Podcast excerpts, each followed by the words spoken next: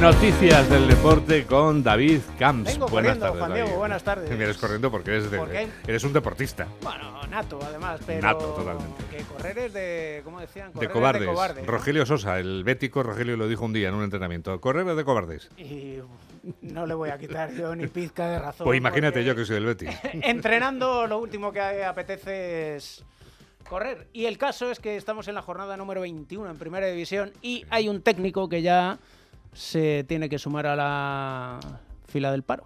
Porque Que- se que tiene se que apuntar al INEM. venir, Se veía venir venir ya, después ¿no? del Sí. Alavés 1 Cádiz 0. Sí, sí. Hemos, eh, hemos de ir a Cádiz porque hay noticia allí, destituido su técnico. Y hasta allí nos vamos. José Antonio Rivas, buenas tardes. ¿Qué tal David? Muy buenas. Eh, pues sí, se ha hecho oficial la destitución de Sergio González como entrenador del Cádiz después de una racha insostenible para el club amarillo. No ganaba el Cádiz desde el pasado 3 de septiembre. Se da la circunstancia de que precisamente ayer en Vitoria se convertía Sergio en el entrenador con más partidos dirigidos del Cádiz en toda su historia en primera división, con 77 partidos. Ahora el club trabaja a marcha forzada para buscar sustituto. La semana pasada contactó tanto con Diego Martínez como con Rubi. En ambos casos no se consiguió llegar a un acuerdo. Eh, ahora pues se tiene otros eh, frentes abiertos, otras opciones y supongo que en las eh, próximas horas no tardará mucho en dar a conocer quién es el heredero de Sergio González en el banquillo del Cádiz. Gracias, José Antonio. Además, tenemos partido en directo Rayo Vallecano Las Palmas desde las 2, a las 4 y cuarto Villarreal Mallorca, a las 6 y media Valencia Athletic de Bilbao para las 9 Celta Real Sociedad. Mañana va a jugar a las 4 y cuarto el Real Madrid frente al colista, el Almería. Podría recuperar el liderato el equipo blanco y lo intentará después de haber perdido en la Copa del Rey ante el Atlético de Madrid. Las conclusiones que saca Ancelotti. Yo intento de ser el más objetivo posible. En el primer partido de liga lo hemos hecho mal. Eh, desde ahí las cosas han mejorado. El partido de la Copa ha sido, por lo que pienso yo, un partido muy bien jugado. Eh, no hemos sido muy atentos atrás, pero el equipo ha jugado muy bien a fútbol, ha creado muchas oportunidades. Se merecía ganar, eh, como el Atlético no merecía perder. Ha salido Cruz, en el partido de la Supercopa ha salido Cara. Son, han sido dos partidos con un espectáculo extraordinario. Eh, me quedo muy contento del partido del equipo. ¿Cómo marcha el partido en Vallecas entre el Rayo y Las Palmas? Gonzalo Palafox, buenas tardes. ¿Qué tal, David? Buenas tardes. Estamos en el 15 de la primera parte. De momento sin goles, pero el conjunto de Francisco, que es muy superior en este arranque de partido, ha tenido dos ocasiones clarísimas. La primera después de un libre directo votado por Florian Leyen. El balón que lo ha intentado despejar el guardameta de Las Palmas, Álvaro Valles. Le ha caído a Álvaro García y ha tenido el primero el rayo y el segundo. Segunda ocasión clarísima la jugada por el costado izquierdo de Isi Palazón. Se la vuelve a poner a Álvaro García y en este caso el portero de Las Palmas con un paradón ha salvado el primero, como te digo, en el 16 de la primera parte. Rayo Vallecano 0, Las Palmas 0. Ahora estamos con los otros tres partidos de esta tarde, pero más de Carlo Ancelotti en la rueda de prensa, preguntado por la portería y los errores de Lunin en el partido copero. Porteros inmaculados no existen. Porteros hacen errores, lo ha hecho Kepa, lo ha hecho Lunin. Esto no cambia la confianza que tengo en todos los dos. El debate está afuera de aquí, lo, lo escucho, pero no está dentro. Esto es lo importante. Aquí no hay debate, no hay debate interno. Acepto el debate al exterior, pero interno no. Yo elijo el portero y ya está. Mantiene la calma el técnico italiano Fernando Burgos. Buenas tardes. ¿Qué tal? Buenas tardes, David. Tras el título de la Supercopa de España y la eliminación en Copa, el Real Madrid vuelve a la realidad de la Liga 18 días después. Serán cinco jornadas consecutivas antes de la eliminatoria de Champions contra el Leipzig. El Almería mañana y luego Las Palmas y Getafe a domicilio para terminar con las visitas al Santiago Bernabéu de Atlético de Madrid y Girona. Salvo los tres cruzados, como los llama Carlo Ancelotti, el italiano cuenta con todos los demás, incluido Lucas Vázquez, ya recuperado de su lesión muscular. Habrá cambios, no muchos, porque ha dicho Ancelotti que el equipo ha recuperado muy bien de la paliza física del Metropolitano el pasado jueves. Jugará Kepa Rizabalaga en la portería, porque ya lo anunció Carleto en Arabia, no porque Lunin estuviera muy mal el pasado jueves. Ha dicho Carleto que no existen los porteros inmaculados y que el debate de la portería no es interno y sí exterior, y que lo acepta, pero que evidentemente no le interesa. Que el equipo está jugando muy bien al fútbol y que el otro día salió Cruz como pudo salir cara, caso de la semifinal de la Supercopa de España. Que les faltó posesión y más control en la prórroga y que Chouameni evidentemente lo pudo hacer mejor en el gol de Griezmann. Ah, y que pese al asunto Negreira, él sigue confiando en el sistema arbitral, pero que también respeta como libertad de expresión los vídeos que realiza sobre los árbitros la televisión del club. Y sobre el rival de mañana, el colista Almería ha querido destacar que el Atlético de Madrid terminó su partido en el Metropolitano contra ellos pidiendo la hora. Termino ya, David. Para mañana, el Santiago Bernabéu verá los primeros minutos en casa del jovencísimo turco Arda Güler, después del partido de Copa contra la Arandina y los minutos que tuvo en la prórroga contra el Atlético de Madrid en Riad hace ya 10 días. Gracias, Fernando. Mañana juega el líder a las 9 el Girona frente al Sevilla. Antes, a las seis y media, lo hará el Barcelona en Sevilla ante el Betis. El Barça, que pese a la clasificación coopera, no despeja dudas. Alfredo Martínez, buenas tardes. Buenas tardes, ¿no? Porque son muchos los frentes abiertos. El equipo está a siete puntos en la liga. Tiene un compromiso muy duro frente al Atleti de Bilbao, encima en San Mamés, uno de los equipos más en forma. Y evidentemente necesita un toque de regularidad y de reafirmarse en un rendimiento hasta el momento bastante discreto en lo que va de, de temporada. Vamos a ver, porque mañana es una prueba de fuego importantísima. El choque en un Benito Villamarín que pasa por ser un auténtico fortín y para el que posiblemente va a recuperar pocos efectivos. Xavi recupera, eso sí, a los sancionados Araujo y Lamin Yamal, que por expulsión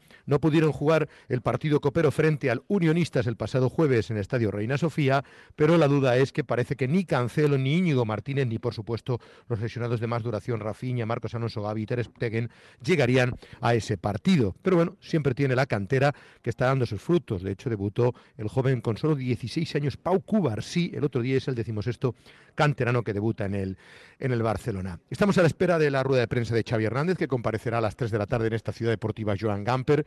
El Barcelona entrenará a las 4 y cuarto. Cambia todos los horarios, David, porque el equipo viaja esta misma tarde-noche ya a Sevilla para descansar allí por ese horario tempranero de las seis y media de la tarde en el partido del Benito Villamarín con arbitraje del extremeño Gil Manzano.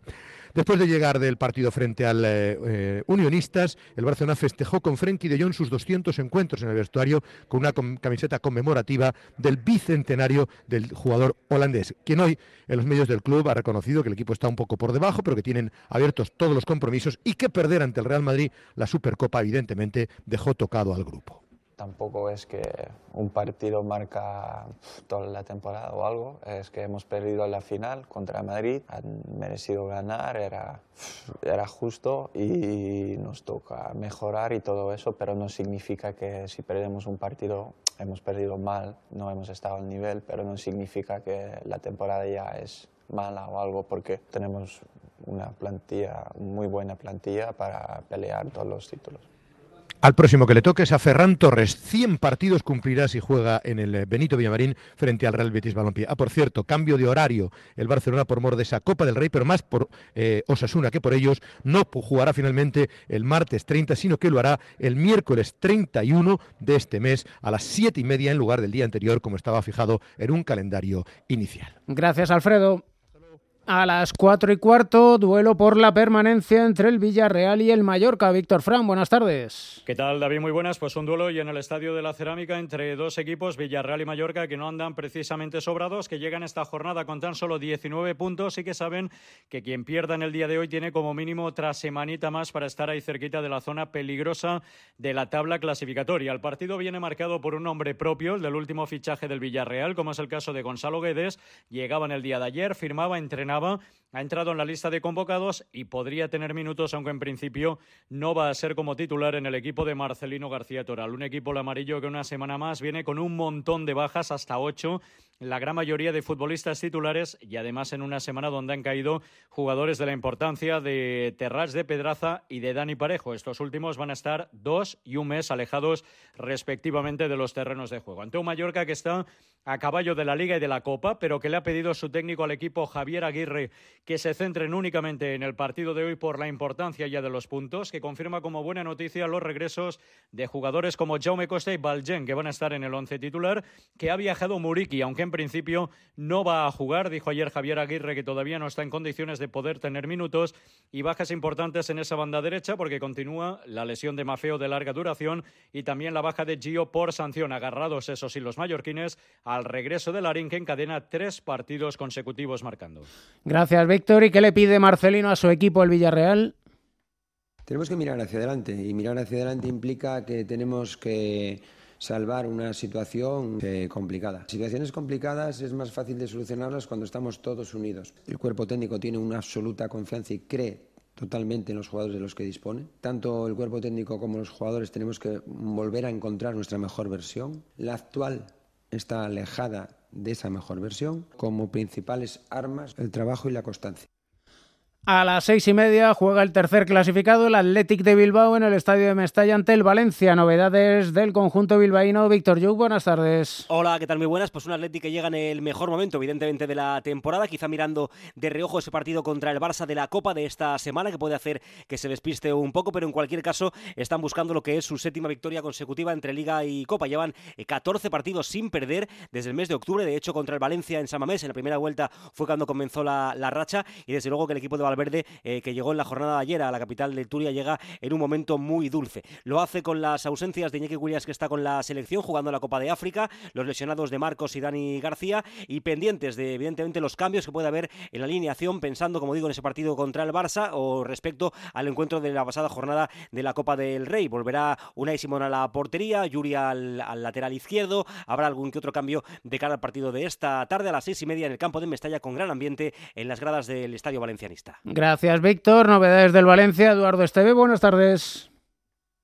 Hola David, buenas tardes. Con un Valencia que tratará de olvidar lo que fue ese palo, la eliminación frente al Celta el pasado miércoles en la Copa del Rey. Con un Rubén Baraja que reconoce que espera un Athletic de Valverde que vaya con todo, que no estará pensando en el siguiente encuentro de Copa del Rey. El Athletic tiene que jugar frente al Barcelona. Yo espero un Athletic. Date cuenta que, igual que nosotros jugamos en Mestalla, y para nosotros es un partido importante que nos pueda acercar eh, al objetivo, pues ellos también están en una posición en la que tienen, tienen también que sumar o tienen que ir a por el partido. No creo que, en ningún momento eh, vaya a estar pensando en el Atleti en, el próximo partido que sea el, Barcelona. Estarán pensando en el siguiente partido como nosotros que se Mestalla. Se espera gran ambiente en Mestalla con entrada superior a los 40.000 espectadores. Recordemos, el Valencia tiene las bajas lesionado a André Almeida junto con los futbolistas que están en la Copa África, Diacabí y Amala. Gracias, Eduardo. Y a las 9, Celta Real Sociedad, Rubén Rey, buenas tardes. Saludos, se verán las caras el martes en Copa, pero de momento hoy en Liga, también en Balaídos, dos equipos con inercias contrapuestas. El Celta parece que poco a poco intenta ir hacia arriba. La Real, por el contrario, suma cuatro jornadas de Liga consecutivas sin victoria.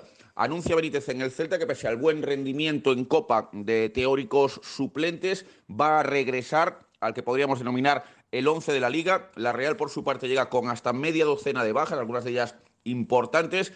Tira Imanol de cuatro futbolistas del equipo filial, entra en la convocatoria al extremo neerlandés, recién llegado Geraldo Becker. Será a las nueve en Balaídos, se espera una gran entrada en el estadio Vigués, antes de lo del martes en Copa, lo de esta noche en Liga, Celta Real Sociedad. Gracias, Rubén. Además, estaremos atentos en el Radio Estadio a partir de las tres y media de la tarde a la Supercopa Femenina. Ana Rodríguez, buenas tardes. Sí, ¿qué tal? Buenas tardes. Primer título de la temporada de fútbol femenino en juego, en la final que van a disputar esta tarde la Supercopa de España, el Barça y el Levante. Un Barça muy superior, muy favorito para revalidar su título de campeonas de Supercopa de España, a pesar de las bajas de jugadoras importantes como puedan ser Alexia Putellas, Mapi León o Rolfo, pero con el reto, como comentaba ayer su capitana, una de sus capitanas, Irene Paredes, de conseguir los cuatro títulos por los que optan esta campaña, algo que aún no han conseguido. Enfrente, el Levante, segundo clasificado en Liga, que en la primera semifinal de esta Supercopa dejó fuera al Atlético de Madrid y que tiene, yo creo, su principal baza en el banquillo, en su entrenador, en José Luis Sánchez Vera, un técnico que sabe cómo hacer daño al Barcelona. La final a partir de las 8 de la tarde en Butarque, donde se espera que haya una gran asistencia para ver este encuentro. Gracias, Ana. Como dejamos el partido en Vallecas entre el Rayo y Las Palmas, Gonzalo.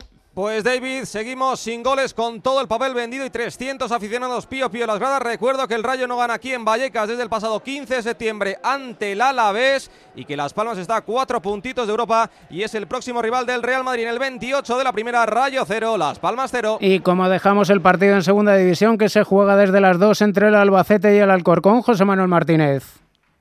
¿Qué tal David? Estamos en el minuto 27 de la primera parte en un partido decisivo en la lucha por el descenso. Albacete y Alcorcón que están empatando a cero han disfrutado ambos de buenas oportunidades. Quiles en el minuto 2 estuvo a punto de inaugurar el marcador, pero también el Alcorcón a través de Javi Pérez ha estado a puntito de marcar hace unos minutos en el 21. Como decimos, todavía no ha marcado ningún equipo. Las espadas en todo lo alto. Aquí la lucha por el descenso está en, un momento clave. Minuto 27 de la primera parte, Albacete 0, Alcorcón 0. Y además, Juan Diego, te cuento que esta tarde, jornada 19 de la Liga Endesa, Gran Canaria Murcia, Obradoiro Tenerife a las 6, a las 9 menos cuarto, Juventud Unicaja y Zander Palencia frente al Baxi Manresa. En la Euroliga de baloncesto, ayer el Real Madrid perdió en Mónaco 98-74, sigue siendo el líder, es la tercera derrota. 19 victorias, ganó Valencia Basket, partido importante para entrar en los cuartos de final o en los playoffs de la Euroliga, ganando al Armani Milán. Es ahora mismo décimo Valencia Basket con 10 victorias, una más tiene el Vasconia, segundo está el Barcelona, es decir, el baloncesto en Europa habla castellano.